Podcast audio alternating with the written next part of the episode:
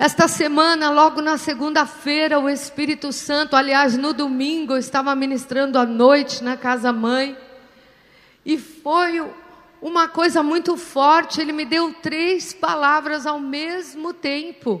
E eu falei: Meu Deus do céu, como eu vou administrar isso aqui? E ele começou a falar comigo. E eu consegui juntar duas, e a terceira eu vou soltar aqui agora. Foi ministrado na terça, mas eu sei que sempre Deus acrescenta. E eu tenho certeza que essa palavra é uma palavra de fundamento para a sua vida. Algumas coisas, alguns princípios do reino, a gente sempre tem que falar deles, a gente tem que sempre lembrar deles, porque quando a gente faz isso, a gente fortifica a nossa estrutura em Deus. E hoje eu vou te dar um fundamento para a sua vida ser mais forte do que ela já é. Eu e você somos uma casa sobre a rocha, não é sobre areia. Por que é sobre a rocha? Porque ela é sobre Cristo. É sobre a mente de Cristo, é sobre a vontade do Senhor. E há dois princípios muito fortes na nossa vida. O primeiro princípio é obedecer a Deus, submeter a Deus. Amém? Quando nós obedecemos, quando estamos debaixo de obediência, o reino de Deus vai construindo um caminho para nós. Porque estamos debaixo de obediência, e a obediência é uma chave poderosíssima. Que se você viver debaixo de obediência todos os dias da sua vida, então todos os dias da sua vida vão ser ordenados pelo Senhor. Mas um outro princípio muito importante, muito importante na minha vida e na sua, é esperar o tempo de Deus. Diga comigo, esperar o tempo de Deus.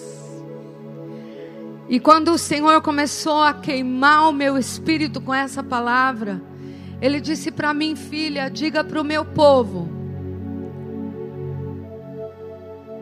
que muitas vezes eu estou pedindo para eles esperarem. Quando Deus me pede para esperar, é o tema da nossa palavra hoje. Quem sabe você já me viu ministrando, o apóstolo, uma outra pessoa ministrando, falando: é hora de possuir a terra, é hora de avançar, é hora de pisar. Sim, existe essa hora mesmo, mas também existe uma hora de não fazer nada, a não ser esperar direções do Pai. E é sobre isso que eu vou te falar. Quando Deus te pede para esperar, é fatal se você não esperar. O tempo é um presente de Deus, amém? É um presente.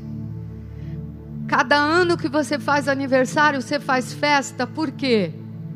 Porque você está comemorando que você viveu o ano passado. E provavelmente está começando um novo caminho para o ano que entra. Então, quando você celebra o seu aniversário, você celebra tempo. Porque o tempo é um presente. E a gente só percebe o valor dele quando ele passa. Não é? Ai, como era gostoso ter 20 anos. Não é que eu não tenho, né? Eu tenho mais ou menos 20. Agora vamos ver por um outro ângulo. Tempo é vida.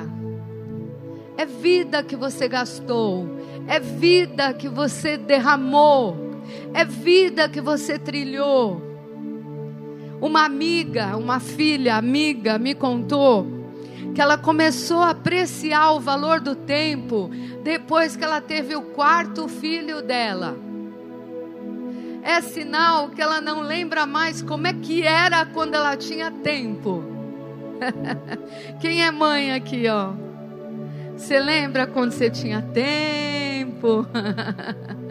Faz tempo, né, que você tinha tempo. Queridos, nós somos regidos pelo tempo. O tic-tac está dentro de mim e de você, está aqui no nosso peito, né? A gente acorda com tum-tum, tum-tum, tum-tum, a gente dorme, ainda bem que não dá para ouvir. Senão a gente ficaria louco de saber que o relógio da vida está batendo. E o tempo ele é implacável.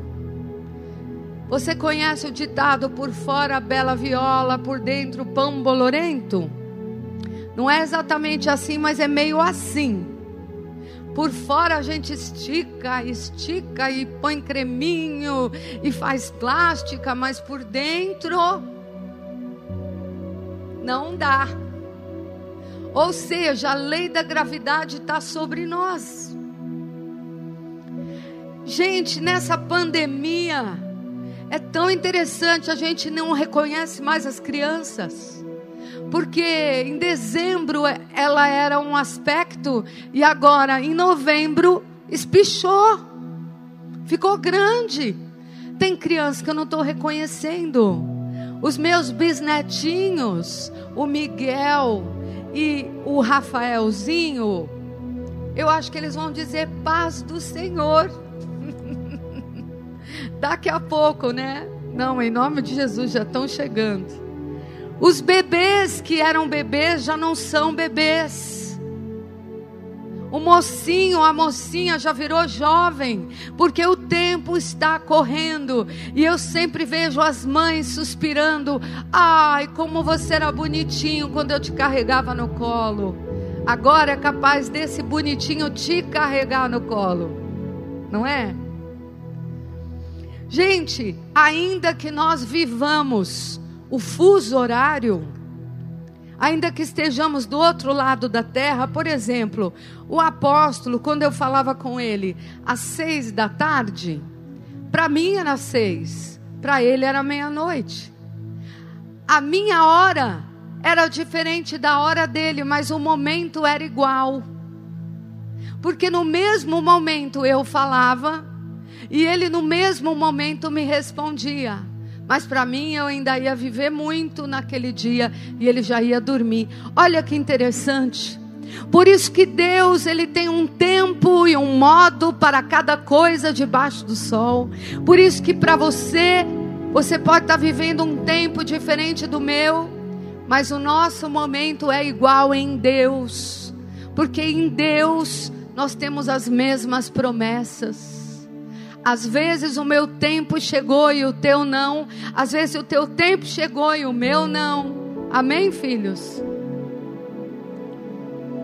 O dia continua tendo 24 horas. Cada hora continua sendo 60 minutos aqui ou do outro lado do mundo.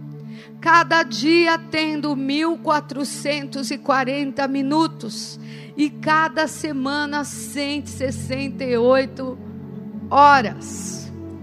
E eu te pergunto, o que que você fez nas 168 horas da semana que passou? Bom, umas 30 horas a gente dormiu. Depois umas 15 horas a gente comeu. Depois sei lá. Ou seja, Cada minuto que passa, nós temos um tempo que passou e outro tempo que vai começar. No isolamento social, muitos de nós que vivíamos a vida frenética do brasileiro, nós somos o segundo país de maior índice de estresse por causa da vida corrida do, do país em desenvolvimento. Brasileiro nunca ouviu a palavra siesta a dormidinha da tarde. E nessa quarentena, ele foi quase que induzido a isso, a ter essa experiência. E muitos de nós, se formos honestos, os que ficaram em casa, ficaram meio perdidos, porque nunca tiveram tanto tempo na vida. A correria não deixava eu e você valorizarmos o tempo. E o tempo nos comia e de repente não tinha tempo para nada. O dia acabou e não vivemos tudo que quisemos viver. E eu tenho que te dizer algo muito triste. Nós estamos numa geração, queridos, que não sabe lidar com o tempo. Nós vemos corpos jovens, homens, num quarto fechado, horas jogando videogame, horas vendo filme, horas trancados, jovens que nunca viram uma vaca, nunca viram um cavalo de verdade. O tempo hoje está sendo tão preso nas redes sociais, tão presos na tecnologia, e nós estamos reféns desse pedacinho chamado celular. E nós temos que, como filhos de Deus, lutar contra isso. E remir o tempo, porque os dias são maus. Sabe, Antes as mulheres, né, ficavam horas e horas no tanque lavando roupa. A mãezinha, né, pastora Márcia, mãezinha que já tem filhos casados e netos, tinha que lavar a fralda, aquele mundo de fralda, pendurar aquela fralda. Hoje, hoje, nenhuma mulher, nenhuma jovem mamãe tem sequer uma fralda daquelas, talvez para souvenir. Porque elas têm fralda descartável. Ô oh, glória! Não é assim? Tudo melhorou nesse tempo. Antes a mulher ficava horas no tanque lavando roupa. Agora aperta um botão, a máquina lava para ela. Então nós pensamos que com todas essas facilidades, cuidar de um bebê é mais fácil. Cuidar da roupa é mais fácil. Não. Achamos que essas coisas melhoram o nosso tempo. Puxa, enquanto a máquina lava, eu vou fazer outra coisa.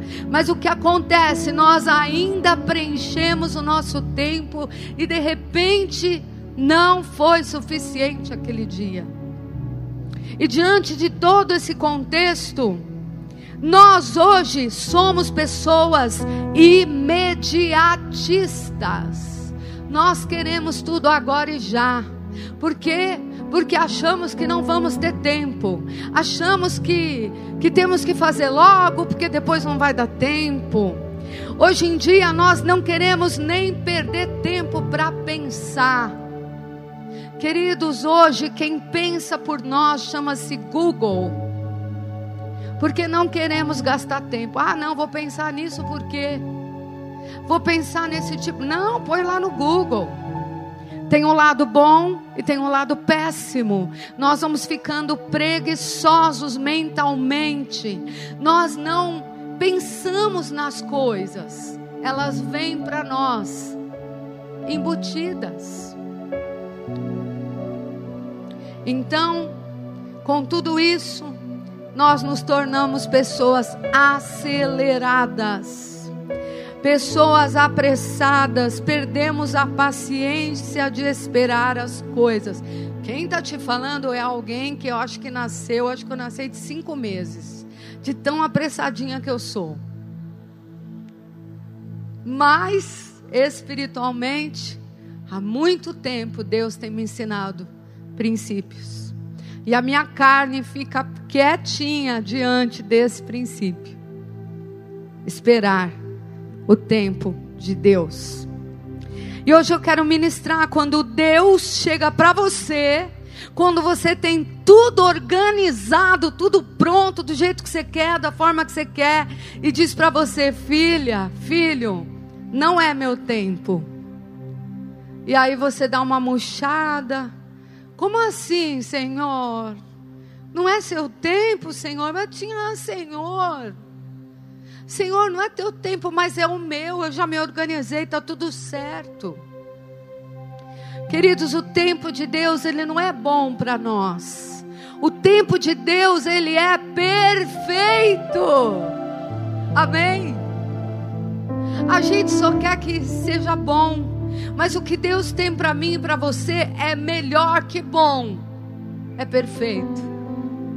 Ele até nos permite fazer coisas boas, mas quando você sabe que tem algo perfeito, você quer ficar no bom? Eu quero ir para o perfeito. Ele sempre tem o melhor para mim. Se eu crer, se eu esperar, e às vezes nós pensamos que estamos perdendo tempo quando esperamos em Deus. Mas eu quero te dar uma, uma palavra hoje para você nunca esquecer. Você nunca vai perder tempo quando você espera no tempo de Deus. Porque se você espera no tempo de Deus, Ele é glorificado nisso. Você acha que Ele vai desperdiçar o seu tempo? Aleluia. Nunca. Esperar o tempo de Deus nunca vai ser um roubo na sua vida. Nunca vai ser o seu problema, mas vai ser a sua saída. Vai ser a sua vitória. Você pode imaginar uma criança sendo formada no nosso tempo. Por exemplo, eu tenho um tempo. Ah, não, uma criança pode ser formada em três meses. Outro, não, para mim uma criança em cinco meses. Outro, ah, para mim uma criança em um mês. Como sairia esta criança? Faltando orelha, faltando dedo, faltando perna. Como sairia esta, esta, este ser incrível que é o ser humano, se não damos o tempo necessário para isso? Quando o médico diz, você vai para o repouso, porque o nenê pode sair antes. A mãe fica em pânico, porque o nenê sair antes da hora significa problema. Significa que ele não está bem formado, significa que não é a hora. Meus queridos, e nós Muitas vezes, por causa do, do ano que vivemos, da geração que vivemos, estamos apressando tempos, estamos pegando só o bom e não estamos chegando no melhor e no perfeito.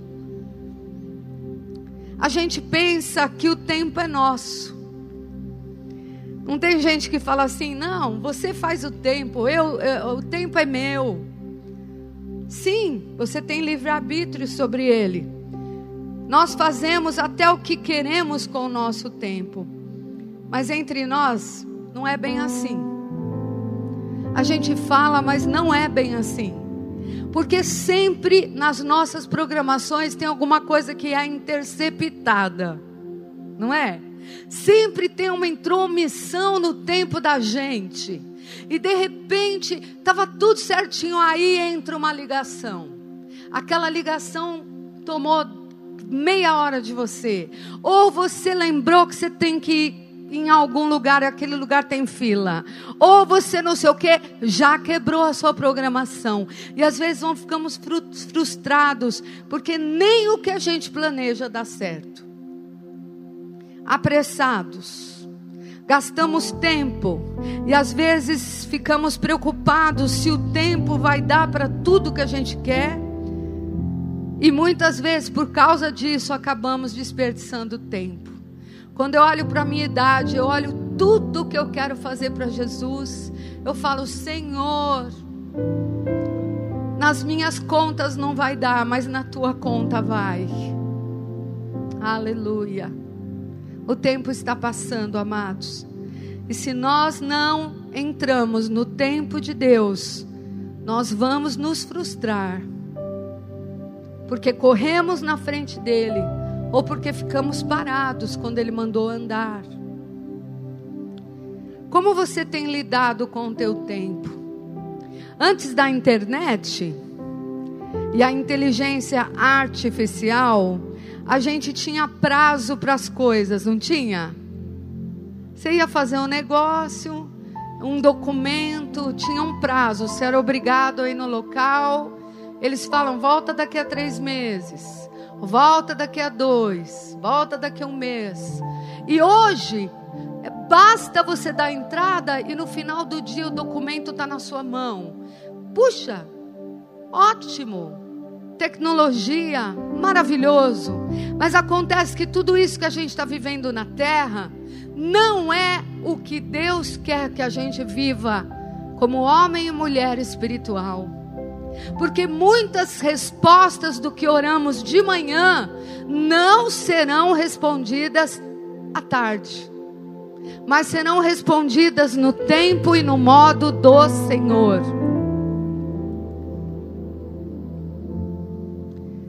Quando Deus disse para mim, eu morava lá nos Estados Unidos, já estava em outro país, e era o dia do meu aniversário, um dia que marcou um tempo na minha vida. E o Senhor disse para mim: O teu esposo entrou hoje no teu país, mas ele é um vaso sujo, filha. Eu não posso te dar ele, porque se eu te der ele, você vai achar que eu não te amo. Eu preciso que você aquete o seu coração e espere o meu tempo. Eu esperei, queridos, seis anos. Mas também quando chegou a hora de Deus, em dois meses eu estava casada. Dá para entender? Dá para entender que se eu conhecesse o apóstolo Issan, gadareno, eu nem ia olhar para ele, ia passar longe. Dá para entender porque algumas coisas ainda estão ocultas para você. Porque não chegou a hora de você possuir certas coisas, de você fazer certas coisas. E infelizmente, nós brigamos com o relógio de Deus. E porque brigamos com o relógio de Deus, queremos os atalhos. E os atalhos, eles nos prejudicam demais. Você acha que durante esses seis anos não apareceram pessoas muito parecidas com o perfil do apóstolo na minha vida? Claro. Chamam os impostores. Os impostores daquilo que Deus disse que é o melhor para você. E se você não discernir, você vai entrar numa fria. Porque Deus nos permite escolher. E eu volto a te dizer: você espera o bom, aquilo que é bom para você, ou você espera a perfeita, boa vontade de Deus? Aleluia. A pessoa que conhece a outra e não espera o tempo de conhecer ela de verdade, como diz aí o provérbio do mundo, vai comer cru. Quem não espera, come cru. Por quê? Porque conhece de manhã, à tarde já está se relacionando, à noite já tem intimidade sexual, se ligou com aquela pessoa e depois só Deus sabe o que vai acontecer. Não sabe nada um do outro. Não sabe nada. Se envolve elos de alma, nó, emoções inosadas e depois, quando vai avaliar, o negócio já está uma bagunça. Não se constrói nada de imediato. Toda construção tem o seu tempo. E quando a gente apressa demais, eu que o diga, sai, as coisas saem tortas, saem não exatamente como você sonhou, porque você correu. Queridos, quando nós corremos nos relacionamentos interpessoais, nós podemos estragar tudo. Estragar tudo, criar emoções tóxicas que nunca deveriam ter existido se tivéssemos andado todo dia um pouquinho mais no conhecimento de um e do outro. Uma família precisa de base. Ela não pode ser construída no nível da carne, no nível da sedução, no nível da carência. Ah, eu tô carente, vai esse mesmo. Eu tô carente, vai essa mesmo. E daqui a pouco esse mesmo ou essa mesmo vai te levar para o inferno. Quando Deus tem um príncipe, uma princesa te esperando, se você esperar. Esperar em Deus já é algo muito importante para Deus. Se Ele está te pedindo para você esperar, é porque para Ele isso é importante. Eclesiastes 3:1 em tudo tem o seu tempo determinado e a todo e há um propósito para tudo debaixo do céu. Aleluia.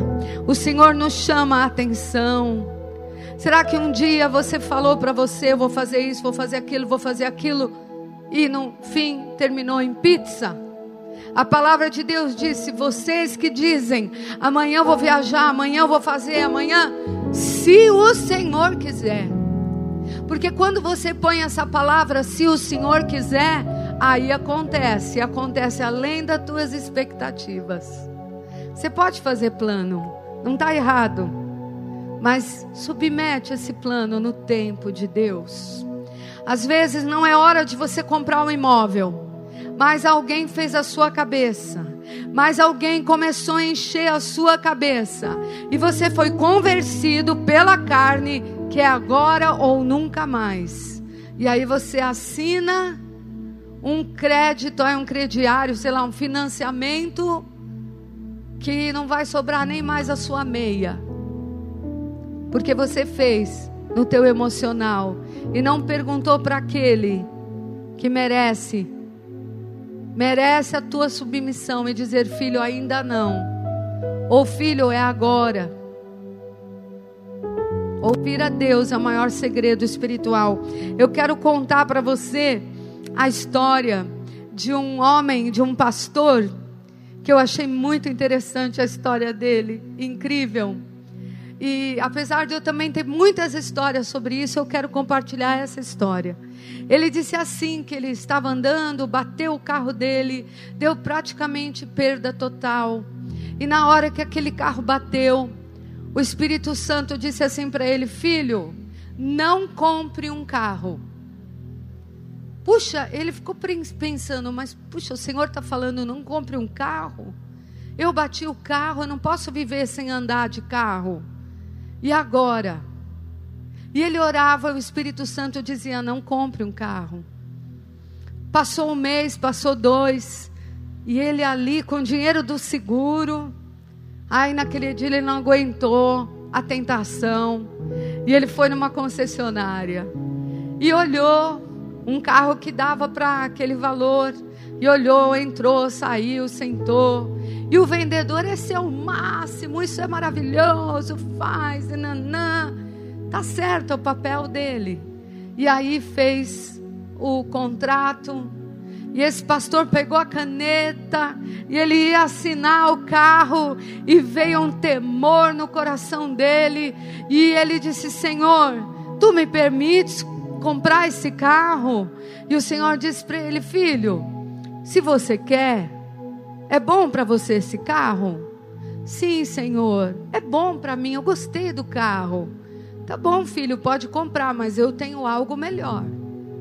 O que, que você escolhe?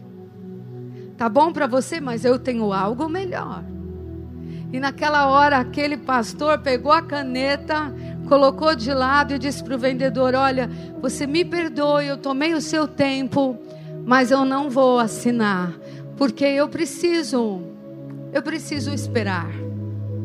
Ninguém entendeu nada. E aquele pastor foi para casa. Ele disse: Senhor, estou sentindo um alívio porque eu não assinei ali. Então, Senhor, eu vou aquietar meu coração. Eu vou esperar em Ti. Passaram duas semanas. Um irmão foi da igreja dele na casa dele almoçar. Tiveram um tempo.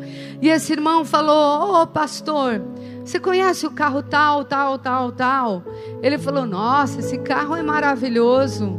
Eu quase comprei um outro, mas bem inferior. Mas o senhor gosta mesmo desse carro? Gosto. Puxa, esse carro é além das minhas expectativas. Ele falou: então tá, amanhã o senhor vai na concessionária porque eu vou te dar de presente. Oh, glória! Querida, eu quero te dizer que o nosso Deus, ele vai fazer além daquilo que pedimos ou pensamos. Ele sempre terá melhor para você. Que frustrante para o Senhor Quando Ele tem algo tão maravilhoso para você e você e eu abortamos, porque não queremos esperar. Somos os apressadinhos segundo a carne e não segundo o espírito. Tudo Deus fez formoso no seu tempo e pôs a eternidade no coração do homem, sem que esse possa descobrir as obras que Deus fez desde o princípio. Esse assunto é muito sério. Então, se nós realmente não queremos desperdiçar o tempo na terra, a única forma é entrar no tempo de Deus. Nós só vemos o que está no nosso nariz, né, gente? Mas o Senhor vê o nosso amanhã. As coisas ficam tão valiosas quando elas chegam no tempo certo.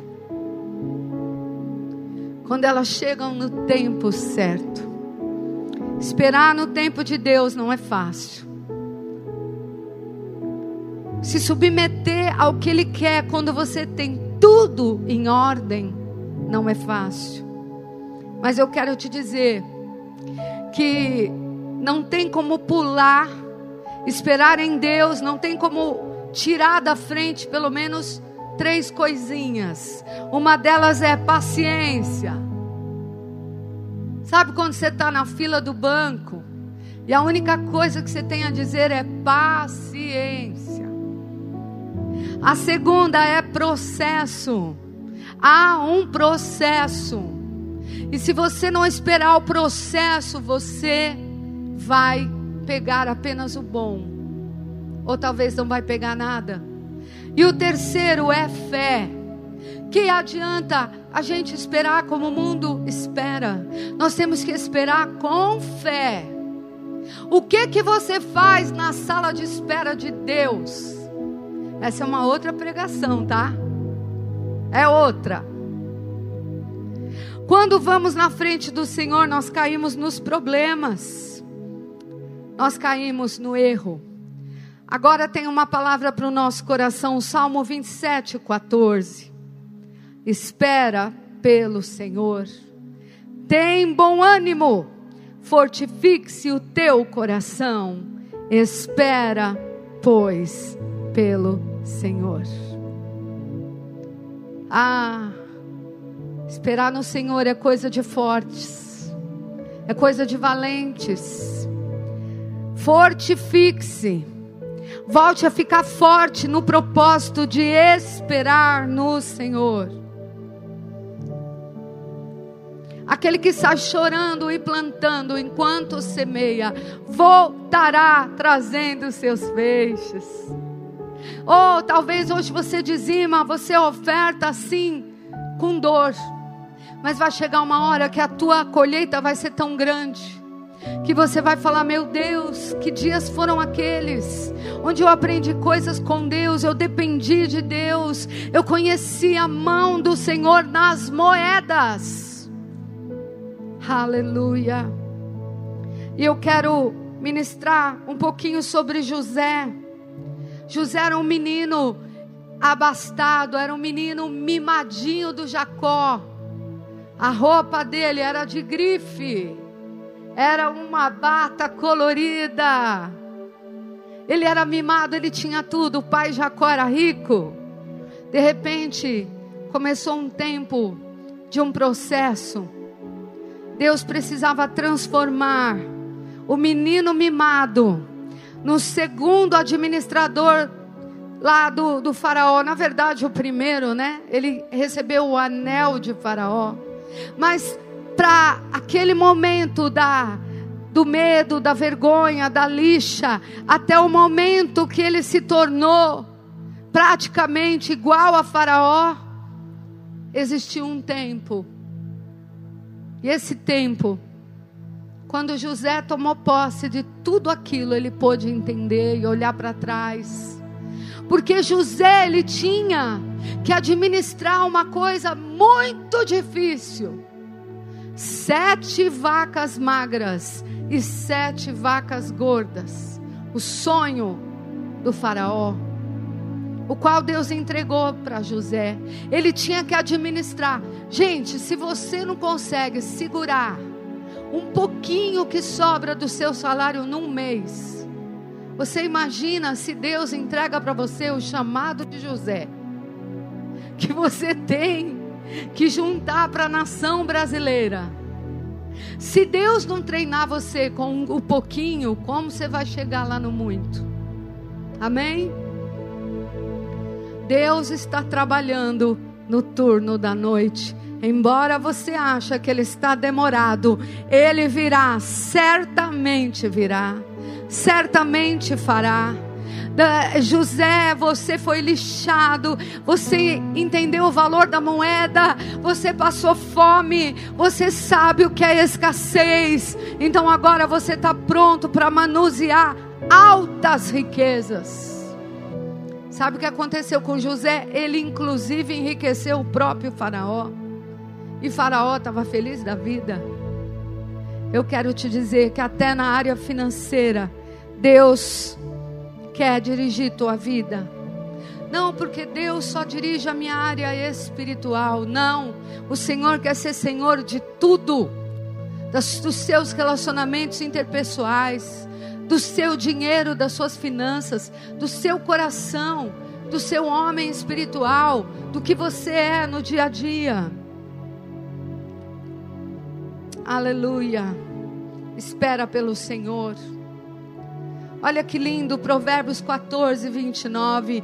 Um longânimo é grande entendimento, e o de ânimo precipitado exalta a loucura. Quem é precipitado, muitas vezes estraga algo que estava construindo. E eu vou te dizer uma coisa agora. Quantas vezes a gente não entende Deus mandando a gente parar em certas áreas? Não faça mais nada, me aguarde. Não entendemos, mas muitas vezes o Pai não se explica, porque Ele vai pegar o inferno de surpresa. Então Ele não fala nada e nós temos apenas que confiar e descansar nos Seus braços. Ele nos direciona. Olha que forte, o precipitado acaba pecando. Provérbios 19, 2. Não é bom proceder sem refletir e peca quem é precipitado. Oh Jesus, hoje é dia de confessar pecado, né? Quem aqui não é precipitado? Vou levar minha, levantar minha mão. Senhor, não digas precipitadamente é santo. Às vezes a gente faz uns votos de louco, né? Não, eu vou fazer, amém, é santo. Ué, mas como assim? Eu quero te dizer que aqui na casa de Deus, o apóstolo, aquilo que concerne a igreja e as coisas também que são delegadas a mim, a gente não faz no emocional, nós oramos, nós perguntamos ao Senhor, nós esperamos no Senhor. Então, quando nós, como teus pais, te damos uma direção como igreja, não tenha medo, já foi orado, já foi direcionado. E Deus honra cada passo que temos dado, porque estamos sensíveis a Ele.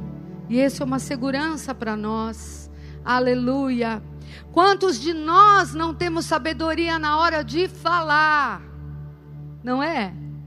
Peca quem é precipitado. Por isso que o pedra angular está cheio de, de gente esperando para ser ministrado. Porque aquela irmãzinha falou na hora errada. Não era a hora dela falar certas coisas. Ele chegou do trabalho, ele está cansado e você está cobrando. O tempo, o time não é bom não é a hora. Ah, tem coisas que eu não posso falar para o meu marido do outro lado do mundo. Porque eu vou trazer aflição, vou trazer preocupação. E às vezes é só um momento e de repente aquilo já se dissipou. Mas a pessoa do outro lado do mundo está com aquilo no coração. Queridos, temos que ter sabedoria nos tempos. A mulher sábia sabe a hora de falar. O marido sábio também. Exemplo: o arroz queimou. Não fala na hora que o arroz queimou. come sorrindo. Come sorrindo. No outro dia, à noite, você fala: Ô oh, meu amorzinho, você está errando no arroz, né? Ontem estava queimado. Você, você vai vigiar naquele arroz? A reação dela vai ser rir com você. Mas se na hora da janta, que o dia dela foi assim, você reclamar do arroz, é capaz de você levar uma pratada de arroz na cara. Eu estou avisando, hein? Peca quem é precipitado. Segura um pouquinho. E na hora certa você fala. Amém? Tens visto um homem precipitado nas suas palavras, Provérbios 29 e 20. Maior esperança há para o insensato do que para ele. Uau! Às vezes, até para ministrar uma pessoa, a gente fala na hora errada. Quando ela não está pronta para ouvir. E a gente destrói a pessoa. Em vez de levá-la para o céu, a gente leva ela para o inferno. Porque não soube a hora certa de falar. Humilhai-vos, portanto, 1 Pedro 5, 6, sobre a poderosa mão de Deus, para que Ele, em tempo oportuno, em tempo perfeito, em tempo de Deus, vos exalte. Amém. Há um tempo oportuno que só o Senhor sabe. Há um tempo que só Deus tem na sua mão. Queridos, que o diabo não roube o nosso tempo, que as distrações não roubem o nosso tempo, que as coisas não roubem o tempo de Deus na nossa vida. Maria entendeu o tempo de orar, o tempo que constrói coisas com Deus, mas Marta, estava no tempo de fazer, fazer, fazer, fazer, e não tinha tempo para desfrutar do Mestre. Qual tempo você está vivendo? No tempo da carne ou no tempo do Espírito? Acalme o teu coração, peça discernimento dos tempos, e no sim de Deus, você vai avançar e nada vai te deter, e a colheita vai estar te esperando, amém? Vamos ficar de pé. Queridos, essa manhã o Senhor me disse, filha, Josué era um homem guerreiro. Ele estava pronto para pegar a espada na conquista de Jericó. Mas eu disse para ele: não faz nada, só rodeia, só rodeia, só rodeia Jericó. Você já imaginou? Que coisa louca Deus está pedindo para um povo que está louco para derrubar tudo, para conquistar. Que já está sabendo como é que está o clima em Jericó. Jericó já estava apavorado. Era fácil. Mas, se eles não obedecessem as sete voltas, a história era outra. O Senhor está dizendo: obedece as sete voltas porque em breve os muros ruirão, e o meu nome será glorificado na tua vida, e maior glória será o meu braço do que o seu, diz o Senhor. Oh, aleluia, aleluia. Vai conversando com o Senhor aí, porque quando Ele dá uma palavra, é porque Ele vai fazer, e o meu trabalho e o teu é só um. O nosso trabalho é crer Senhor manda você nesta noite crer. Ele manda você nesta noite crer como nunca você creu. Descansar e crer e confessar. Oh, queridos, quando ele disse para Abraão: Olha, eu vou fazer da tua descendência como areia do céu. Abraão não tinha nem o um para começar, queridos. Mas aquele que prometeu é fiel para fazer no tempo dele.